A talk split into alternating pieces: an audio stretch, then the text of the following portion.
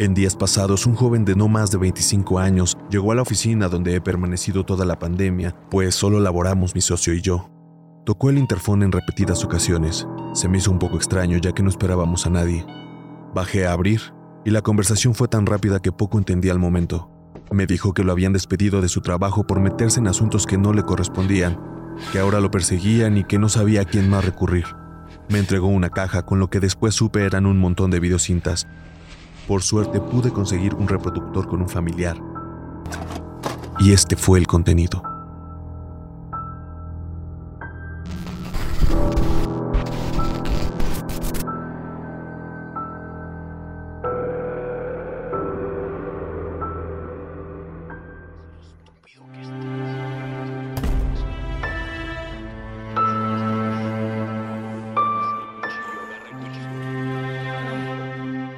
El silencio gobernaba sobre la ciudad desierta. Desde la ventana de mi departamento, con la frente al horizonte, observaba cómo el cielo revela sus latidos en cada una de sus estrellas. El vitalismo de la noche caía como una sombra, y las venas de mi frente nutrían mi alma en vela. Llevaba días sin poder dormir, aterrado por aquellas desquiciantes líneas de la última correspondencia. No imaginaba la hora del siguiente mensaje. Era apremiante descubrir la identidad del remitente. Algunas noches la almohada se volvía tan dura que necesitaba aflojar el sueño de alguna manera. La ansiedad y la paranoia me tomaban con recurrencia. Solía abastecer hasta el hartazgo los tres niveles de mis cajoneras. De este modo, en tanto me resonara la cabeza del delirio o desgarrara el pecho la punzada de la angustia, con un simple movimiento alcanzaría una lata de whisky o algún hediondo cigarrillo. Todas esas noches, al amparo de mi sombra, no dejaba de escuchar los gritos de Kevin retumbando en las ventanas de mi sucia alcoba. La imagen del pobre muchacho, asesinado como un simple cordero, encendía mi frente y un hervor me devoraba los sesos. Era habitual que en estos delirios se cerniera sobre mí la necesidad de salir corriendo.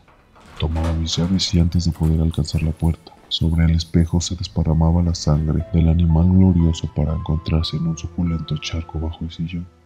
Ahí estaba él, pobre cordero, con su cuerpo desollado y hundido en la pena. Me suplicaba ayuda, emitiendo un ruido agónico semejante a un silbido, más la sustancia viscosa que brotaba de su boca le impedía articular su misteriosa plegaria. Quería terminar con esto. Me hundía en una angustia tan cruenta que se apoderaba de todo mi cuerpo. En ocasiones sentía que la mirada de alguien me apuñalaba la espalda como un cuchillo. Con las piernas tan valientes y pesadas como al salir de alguna gruta marina, sentía que alguien acechaba mi hombro. Al voltear el rostro en un fugaz gesto de supervivencia, nadie aparecía. Solo esa oscura sensación de tener clavado el filo de unos ojos entre las sombras. Sin darle más vueltas a mis pensamientos, me decidí por capturar al desgraciado, por lo menos bajo la luz de una cámara. Instalé un sistema oculto de vigilancia, una cámara con dirección al portón del edificio y la otra con miras a la calle principal. En la siguiente entrega, el maldito desgraciado tendría que salir bajo la lente y por fin lo atraparía. Pero mientras aquel terrible sujeto no hiciera su inquietante aparición, yo seguiría en una lucha constante contra mis nervios. Pasaron más de dos semanas desde la segunda misiva y nada. Casi a las once de la noche bajé por cigarros y mis latas de whisky. Antes de tomar el perfil de la escalera para subir a mi apartamento, eché un vistazo al buzón. Parecía un monstruo con su silencio abrumador. Tuve intenciones de interrogar al vigilante del edificio, pero entre papeles y revistas, desparramado en una chirriante silla, descubría un irritable sujeto. La fuerza que podría proyectar al portar una 45 se vio eclipsada por la infantil ansiedad de unos ojos que se extraviaban en el horizonte perdido de un celular. ¿Para que gastar el aliento con un guardia que no cuida más que la carga de su teléfono? Preferí descubrir el misterio yo solo. Lleno de incertidumbre me dirigí al viejo buzón. El pasillo rechinante reducía la distancia entre el objeto de mi codicia. Solo el murmullo de mi zapato. Aquel contenedor era el eje de mi mundo un vaso a tope de aguas desconocidas. Jalé la perilla y un resplandor deslumbró mi conciencia por unos segundos. Era la carta desesperada. La tormenta anterior parecía un chubasco ante la tempestad que me empapó esa noche. Subí, cerré con un miedo paralizante la puerta de mi departamento y me tiré en el sofá, mi cómplice y confidente en esta terrible historia. Los zapatos habían dejado sus acuosas marcas como un desfile del mosaico. Tomé un pañuelo para secarme la cara y las ventanas temblaban ante los arrebatos de la lluvia de la noche. Llené mis pulmones de un tirón de aire. Todo en mi cuarto parecía haber tomado otro peso, los muebles, livianos como una paloma, los enseres frágiles de cristal, los visillos livianos como la insignia de una brumosa embarcación. Aunque mi vida parecía desvanecerse, tuve que retomar el poco aire que me llevaba para infundirme el coraje suficiente y continuar con la lectura. Mi cuerpo entonces se desorganizó, como el de un condenado caminando hacia el patio. Una torrasposa cometió mi pecho y un dolor lacerante desgarró mi garganta. El pañuelo que tomé se impregnó de manchas de sangre y esputo negro. Pero no era tiempo para lamentos, así que busqué información en la computadora sobre las desapariciones recientes, hasta que alguna imagen me llamara la atención. En días pasados se había perdido la pista de un tal Manuel Rodríguez, policía de investigación. En una nota reciente aparecía la foto de aquel hombre, todo un soldado con la bandera de fondo. Me recordaba mis escasos días en el servicio militar. Nunca lo concluí. Fui arrestado por desacato. A los 18 años me sentía el hombre más increíble y fuerte del mundo. Me puse a investigar un poco más de aquel imponente cadete. 40 años, más de 20 de servicio. Su cabello cortado a plomo le daba un aire de duro. En la quijada destacaba una herida longilínea, producto de un atentado contra su vida. Mientras su familia alimentaba a los patos, al comandante Rodríguez lo sometieron tres sicarios, dos por la espalda y el tercero de frente apoyando un cuchillo. La yugular era el fin de la cometida, pero un grito entre la plaza los distrajo y el comandante salvó la garganta. Solía repetirles a sus oficiales que un policía siempre debe de tener de aliado al tiempo. Uno nunca sabe si de repente lo va a necesitar. Y aunque este sabio consejo pareciera provenir del nombre cabal, el comandante no se había ganado todas sus gloriosas medallas con legitimidad. Cada que el tiempo le hacía las paces, se tomaba una que otra licencia y se cobraba la vida de uno que otro infeliz. Por insulsos que parezcan, los crímenes menores le brindaban bastante rédito. Así llegó a la jefatura y las medallas a su guerrera. Las noticias lo mostraban como desaparecido. Alguien con esa virtud y fuerza desaparecido Mientras pensaba y escroleaba hacia abajo para continuar con la investigación, la carta del buzón se destacó a un lado. Le di un sorbo grande a mi bebida y comencé de nuevo la lectura. Carta 3 Hola, te ha de inquietar la razón de mi tardanza. He estado algo ocupado. Tuve que salir y dar un paseo para despejar mi mente. Mi cabeza daba vueltas ante la incertidumbre de mi próxima selección. Tendría que reunir lo necesario para nuestro trance pero ¿en dónde se encontraría? Me sentía como un entomólogo solitario que sufría un silencioso tormento ante la espera del insecto anhelado, la ignorada criatura destinada a rendir el tributo para su consagración. Pero que digo, no debería de ser una simple sabandija. La siguiente persona en caer en mis manos debería de tomar parte en el sacrificio. Alguien por cuya fuerza mi carne despertara la sangre de un dios antiguo y saciara por completo su sed. Tomé la ruta del subterráneo y al caminar entre la gente con sus pasos turbulentos, una idea encendería la llama. Podría encontrar algún rostro, un gesto, los ojos que me devolvieran todo lo perdido. Tal vez mi anhelado escarabajo ya sobrevolaba entre los rumores de la muchedumbre y mi mano crispada tendería la gloriosa red. Solo era cuestión de andar. Mis pasos no comprendían el tropel que se desataba sobre mí. Aquel encuentro no debía ser gratuito se proyectaría en mi frente como producto de una soberana coincidencia, una explosión de accidentes envanados, alguien que de pronto se estrellara sobre mi hombros y volviendo su torva cara se desvaneciera entre el gentío.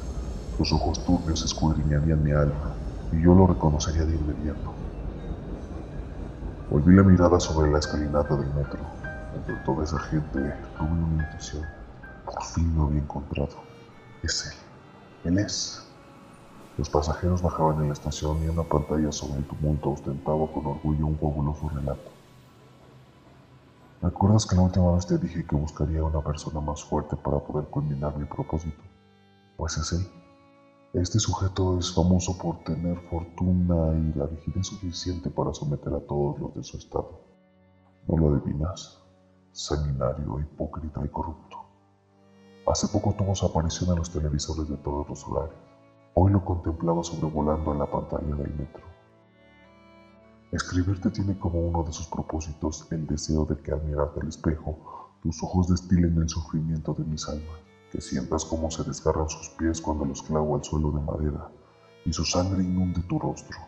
Quiero que percibas el óxido de los clavos al estrujar los tejidos de mi dulce cordero y cómo a pesar de sus gritos, el ruido de los nervios al desencajarse de la carne se vuelve ensordecedor. Distingues esa angustia en sus alaridos. Por ti él ahora se encuentra en esta situación, sin conocer el día o la noche. El aire soberbio que antes ostentaba al conducir ha cambiado por un dejo de misterio vaporoso y triste. Verdad que la libertad es bella aunque seamos unos hijos de la chingada. El turbio personaje no ha podido gozar de su café caliente junto a su familia, ni abrazar a sus hijos. El sillón que a diario se volvió su recompensa para el goce de sus programas favoritos frente al televisor, ahora se ha transformado en el tronco al que lo clavo de vez en vez para que recuerde el valor de todas sus penas. ¿Quieres saber algo curioso? Muy maldito, pero disfrutaba de la lectura, y me alegra decirte que ahora su tibia lámpara le ha dado sitio a una dulce gotera fría. Sí, ese paciente tormento que terminaba por horadar el cráneo de los impíos después de algunas suaves horas. Y la música, los cinco sonidos que este pendejo escucha son la sinfonía de sus lamentos. Han cobrado tanta fuerza que tuve que callarle la boca con una prensa de hojas que fui abriendo lentamente hasta dislocar su mandíbula. Su lengua revelaba todo ese dolor en sus movimientos vibrantes. Tuve que castigarlo con mi navaja.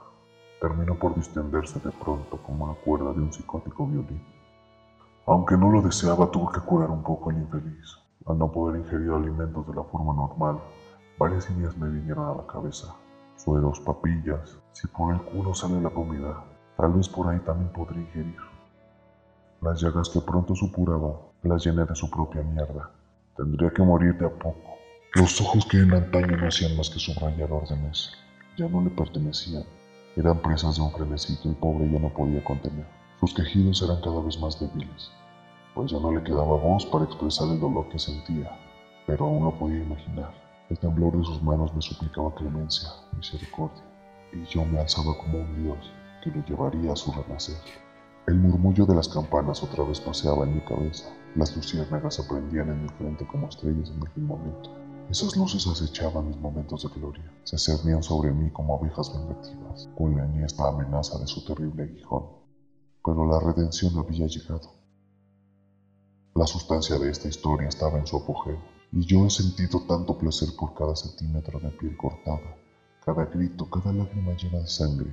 El cuerpo convulsionado del infeliz se blandía en mi mente como armonías musicales, y todo esto me brindó la idea de una suprema culminación, aquel cuadro del Santos Miquel Arcángelo, la epítome y salvación de todo el camino recorrido entre las sombras, la búsqueda de la luz, y el descanso eterno para el agonizante en esta fría bodega. Los ámbitos se limbaron por una brisna tibia luz que se colaba por una de las vigas. Aquella luminosidad de convento me susurraba que era el lugar sagrado, el espacio ideal. Tomé al hombre lacerado como un costal de basura. Los clavos desgarraron una vez más sus pies gangrenados y lo llevé al luminoso lugar. Su sangre se desparramaba por todo el piso. Enredé un par de cadenas en sus brazos, cruzándolas sobre la misma viga y en un éxtasis irrefrenable contemplaba aquella escena como la encarnación del ángel que nos salvaría de la tierra para alcanzar el lugar anhelado. No era Cristo, sino el ángel salvador. Aquella idea llegó a mí como un ave de presa y de pronto me desmayé.